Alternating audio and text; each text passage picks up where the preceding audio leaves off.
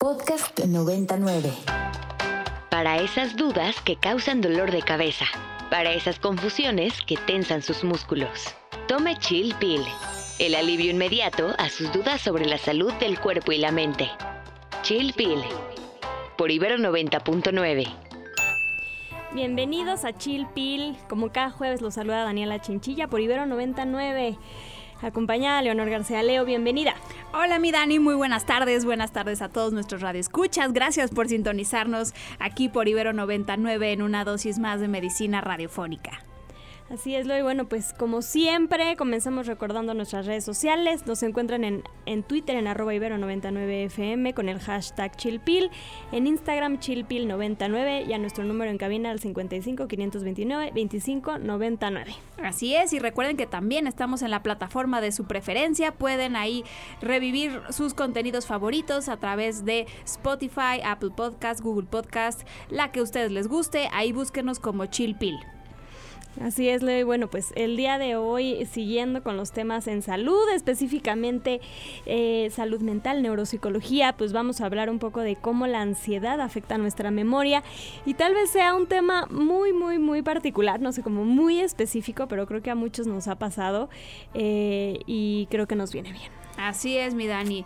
Estábamos platicando en la semana de pronto de, es mi falta de memoria, tengo TDA, tengo Alzheimer. No, es ansiedad.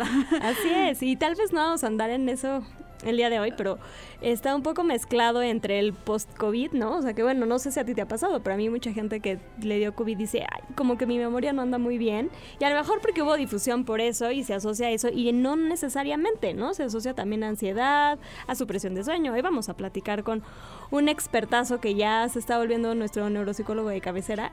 Así es, nuestro, nuestro querido Alejandro Tapia, que ya ha estado con nosotras. Y de hecho ya estábamos eh, hablando de eso en un programa por allá finales del año pasado. Y pues qué mejor que retomar eso porque de pronto no nos alcanza el tiempo. Entonces queremos darle más espacio, pues sobre todo para hablar de esta interferencia entre la ansiedad y nuestra capacidad de memoria.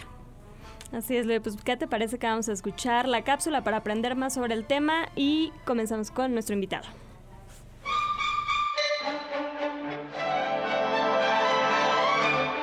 Es sentirse bien.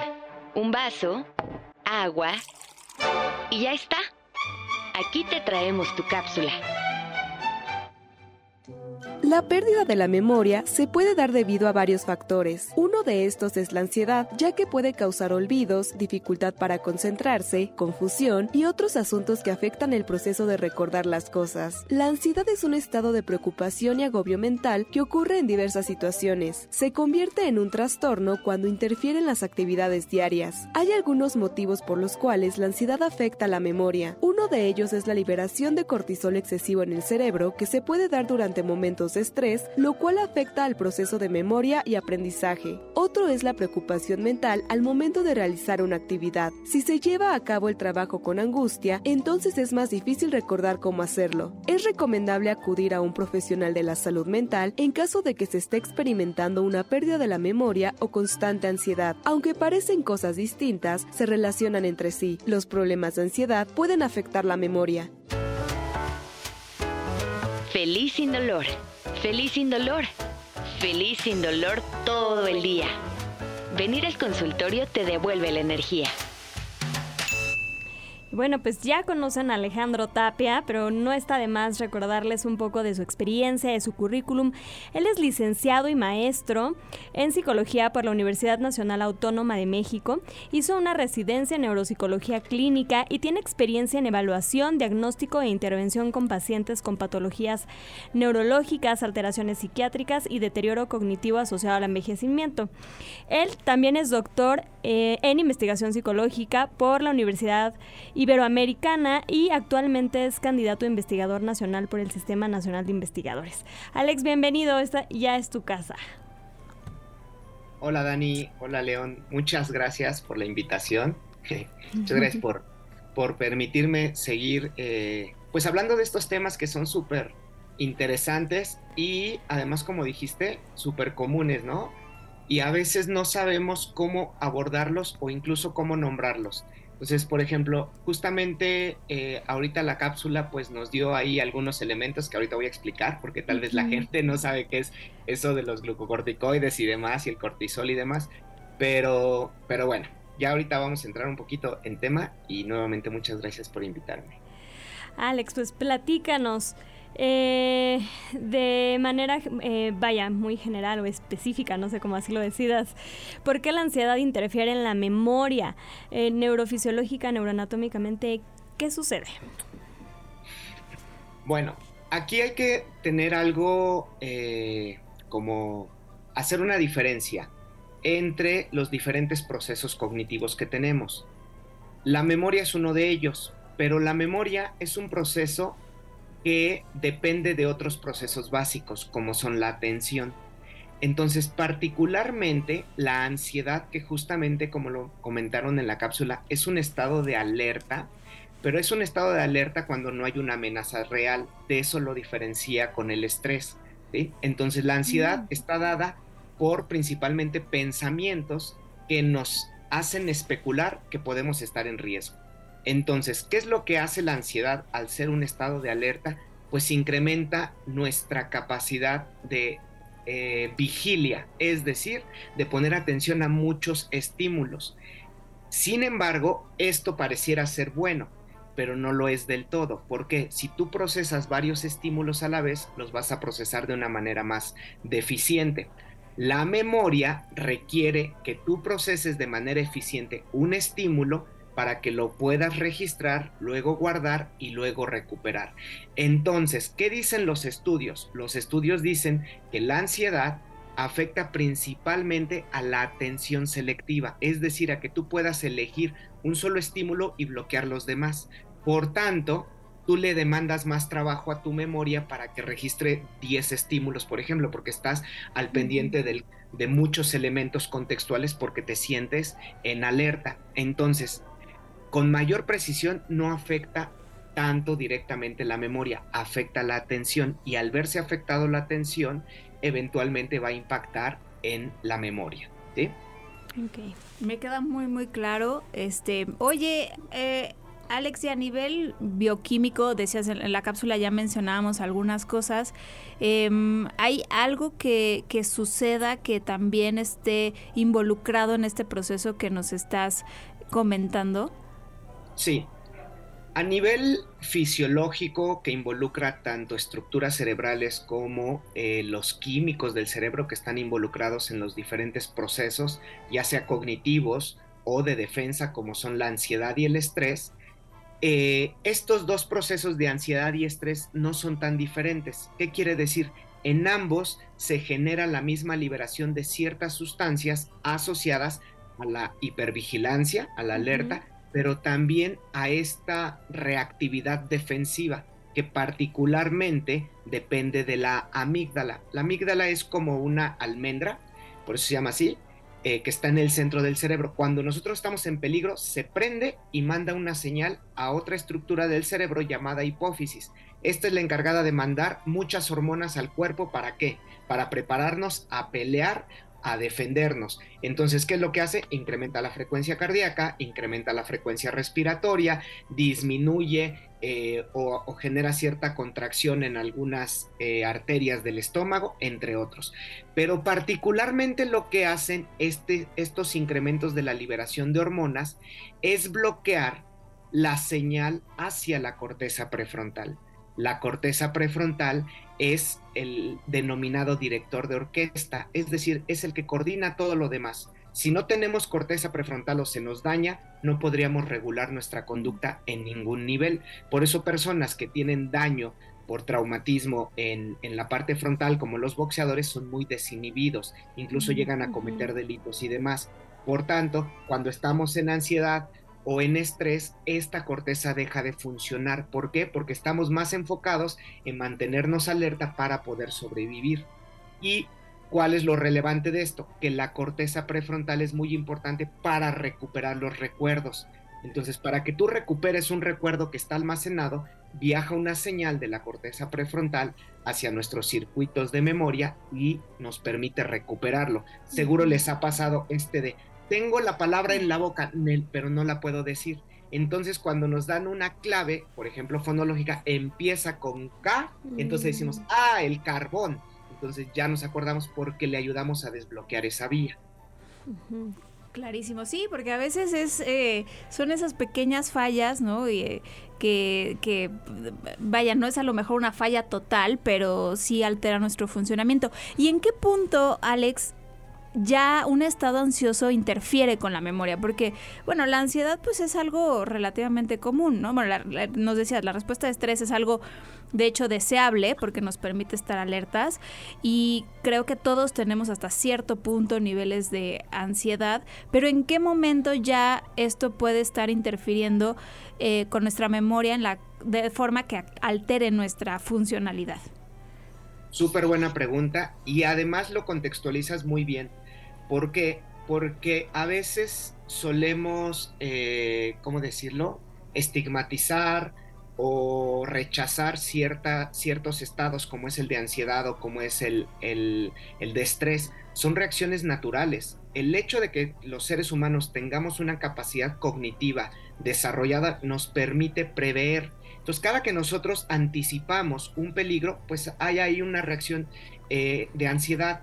Entonces, esto es muy importante para que no nos asustemos o no pensemos que el tener un evento de ansiedad o el tener un eh, o estrés ya es algo patológico. Lo patológico, es decir, las enfermedades y los trastornos, ya se consideran cuando esto es crónico. ¿Qué quiere decir esto? Cuando esto se, se mantiene por un periodo prolongado de, tiempo, dos semanas, cuando ya empieza a interferir con nuestro ciclo circadiano, con nuestro ciclo de sueño vigilia, es decir, cuando ya no podemos dormir o nos despertamos constantemente en la noche o altera nuestros estados eh, emocionales, cuando ya hay una afectación en otros elementos de nuestra vida, entonces ya podemos incluso pensar que podemos estar en un, eh, que podemos requerir un tipo de ayuda. Sin embargo, son varios elementos. Claro, Alex. Y en esta línea, o sea, un poco apuntalando esta idea, eh, me gustaría mencionar, y a lo mejor es un poco obvio para nosotros, no sé si así para nuestra audiencia, pero Alex está mencionando algunos signos y síntomas muy específicos que nos hacen darnos cuenta cuando... Eh, algo empieza a tornarse patológico, ¿no? Y algo que es importante mencionar es que al igual que cualquier enfermedad asociada a salud, cuando hablamos de salud mental, tenemos síntomas específicos, diagnósticos en cuanto a tiempo ¿no? y frecuencia de presentarse que nos dicen y nos ayudan a diagnosticar una patología u otra. Porque a veces cuando hablamos de salud mental o cuando hablamos de emociones creemos que no es así, ¿no? Pero por eso me gustaría, vaya, está siendo muy específico con los, con los signos y síntomas que es importante tomar en cuenta y me gustaría reforzar esta idea, ¿no? La salud mental, al igual que cualquier otro problema de salud, tiene eh, vaya, eh, criterios diagnósticos para definirla. Exactamente. Y a veces creo que tal vez las personas pueden no sentirse ansiosas necesariamente, pero si están detectando que esto les está pasando, que están teniendo problemas de memoria, pues quizá valga la pena reflexionarlo y pues ir a una consulta para ver si, si tal vez ahí está de fondo un, estado de ansiedad que no se está pudiendo manejar ya de manera crónica y, y atenderlo. Pues ¿Qué les parece si vamos a una pausa musical y ahorita regresamos con Alex para seguir platicando de esto? Estamos con el doctor Alejandro Tapia hablando de ansiedad y memoria. Vamos a escuchar ahora Hipernova de Self Sabotage y ahorita regresamos.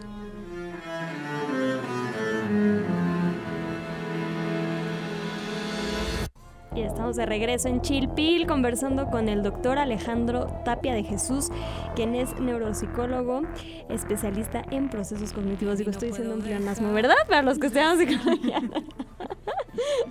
Pero bueno, ya estamos aquí. Les recordamos nuestras redes sociales. Eh, a mí me encuentran en Instagram, Instagram como Sig Daniela Chinchilla. A mí me encuentran en Twitter y en Instagram como arroba leo-agg. Alex, si te quieren contactar, ¿en dónde pueden hacerlo? En doctor-tapia-terapia. Excelente.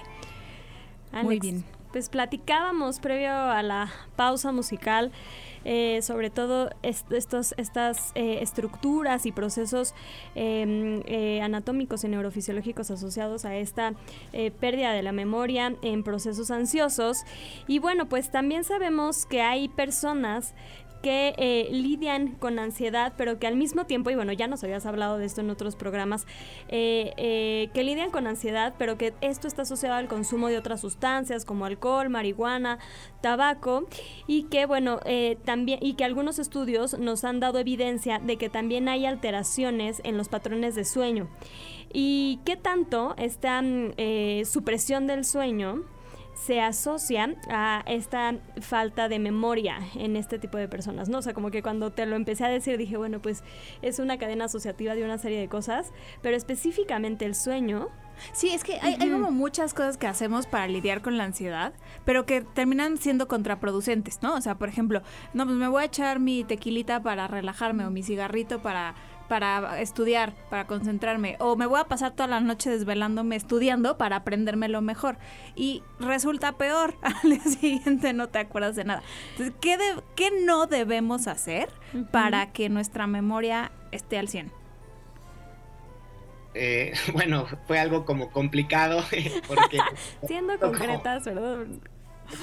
Preguntamos muchas cosas, Alex, perdón. Sí, como dice Dani, pues es una serie de elementos a considerar que van a interactuar. Entonces, vamos a empezar con la parte del sueño.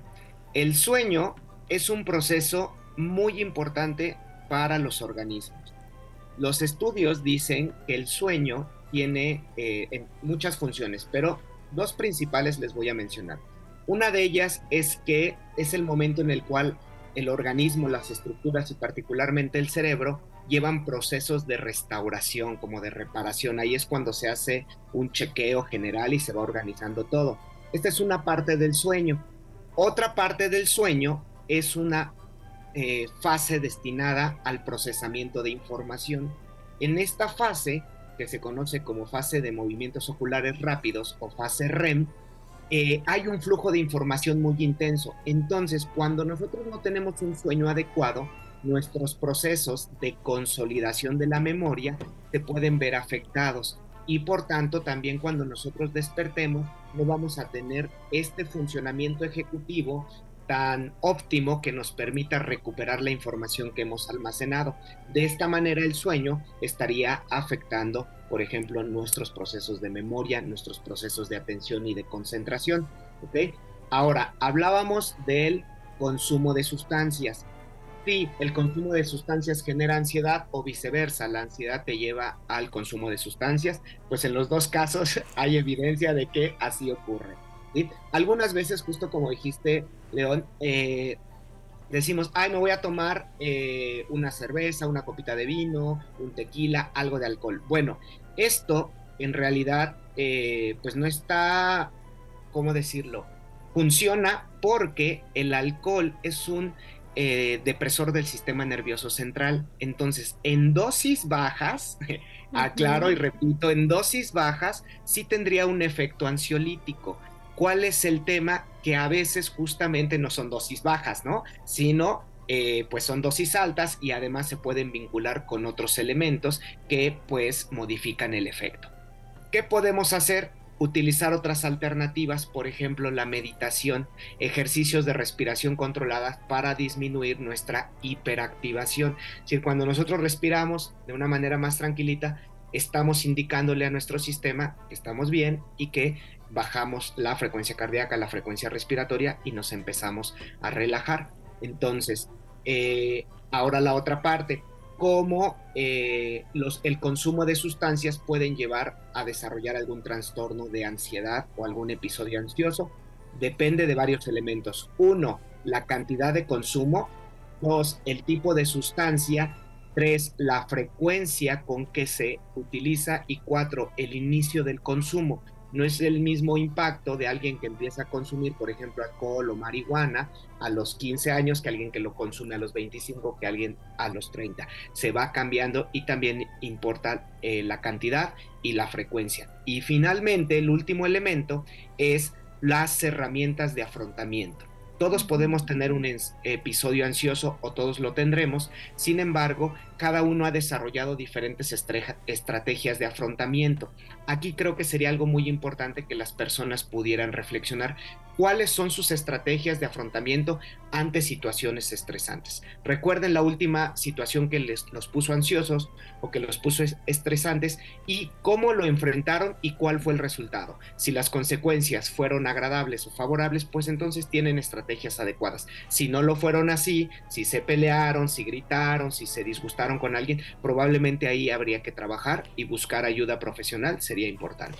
Oye, Alex, y, y, recalcando un poquito, ¿cuáles podrían ser diferentes estrategias de afrontamiento, no? Alguna vez por ahí en una TED Talk, este, eh, describían, hablando un, un, poco de mindfulness, que también ya habíamos, hemos hablado de esto en Chilpil, que hay diferentes estilos de afrontamiento, es decir, cómo las personas reaccionan ante situaciones estresantes, y mencionaban tres específicamente, ¿no? Ahí decían, como congelarte, eh, pelear o evitar. Eh, ¿Podrías hablarnos un poquito de cuáles pueden ser estos estilos de afrontamiento? ¿Sabes algo del tema? Vaya, no te quiero presionar, pero me parece relevante, ¿no? Para que las personas desarrollen esta capacidad de autoobservación y, y puedan identificarlas. Claro. Bueno, aquí habría también que hablar de diferentes tipos de afrontamiento. Uno sería la respuesta fisiológica. Y en la la respuesta fisiológica, es decir, lo que nuestro sistema y cuerpo nos prepara para hacer, ahí nos podemos quedar congelados, paralizados o free o el típico freezing, así se le llama. Mm. Otra es alertarnos para pelear y entonces disponernos a, pelear. Y la última es huir, ¿no? Cuando de repente nos damos cuenta cómo huimos. Pero esto es en este primer nivel. Hay otros niveles, por ejemplo, de regulación emocional. Cómo nosotros podemos estar identificando las emociones que están eh, evidenciándose o que están ocurriendo cuando estamos en este proceso. Y el tercero sería la regulación cognitiva qué elementos cognitivos o qué estrategias cognitivas yo utilizo para enfrentar una situación. Pondré un ejemplo muy rápido. Imaginemos que nos sentimos ansiosos porque vamos a salir a la calle y ahora se han reportado eh, asaltos y que está peligroso, ¿no? Entonces digo, si salgo me van a asaltar y empiezo a ponerme ansioso. No está ocurriendo. Entonces, una estrategia de afrontamiento cognitivo sería, ok, ¿por qué pienso que me van a saltar cuando salga? Ok, porque hubo noticias recientemente. Otro, ¿dónde fueron esas noticias? Ah, pues fueron a 10 kilómetros de acá. Entonces, eso disminuye la probabilidad de que me ocurra a mí. Es decir, intelectualizar y hacer un análisis de la situación a nivel intelectual a nivel emocional. Ok, ¿cómo me estoy sintiendo con que voy a salir a la calle? Estoy un poco alterado, me siento, este, estoy sudando, estoy con taquicardia. Bueno, voy a hacer unos ejercicios de respiración para disminuir esto y lo voy a acompañar con una parte intelectual para asegurarme que no hay tanto riesgo o que sí hay mucho riesgo. Entonces, de esta manera, eh, yo hago un análisis, ¿sí? Y puedo ir identificando mi respuesta fisiológica, si tengo sudoración, taquicardia y demás, y mi respuesta emocional. Oye, Alexia, a lo mejor a la par de, de, estas estrategias, también algunas otras estrategias que nos ayuden a recordar propiamente, es decir, que contribuyan a la memoria, pues las podemos implementar de manera paralela, ¿no? ¿Qué, qué recomendaciones nos darías para que no se olviden las cosas? Hay un ejercicio que yo les pongo a, mis pacientes y bueno, también a, la gente que, con la que trabajo en, estimulación cognitiva, que quiere mejorar su cognición, que es al final del día, ya cuando vayan a dormir, hagan entre 5 y 10 respiraciones profundas y cuando terminen empiecen a recordar su día hacia atrás. Es decir, antes de acostarme, ¿qué hice? Me puse la pijama, antes de esto, ¿qué hice? Me lavé los dientes. Así, mm. mientras más precisos y si pueden visualizarse así como en película hacia atrás, cómo lo fueron haciendo hasta llegar al día, hasta el, momento en el que se despertaron. ¿Para qué va a ayudar esto? Para darle la señal al cerebro de que toda la información del día fue relevante y entonces hacemos un como un recall de todo esto. Esto se va haciendo un hábito y cada vez vamos fortaleciendo más nuestros procesos de memoria. Perfecto. Luego, pues así llegamos al final de Chilpil. Él fue el doctor Alejandro Tapia de Jesús, quien es doctor en investigación psicológica y especialista en procesos cognitivos. Leo, una tarde más. Cerramos. Así es. Muchísimas gracias, Alex, por haber estado aquí con nosotras en Chilpil. Y gracias también a Levarán, que estuvo en los controles, a Rox, a Fidel, a Carmen, a Dani por su trabajo en la producción. Nos vemos la próxima semana, Dani. Hasta la próxima. Hasta luego, muchas gracias.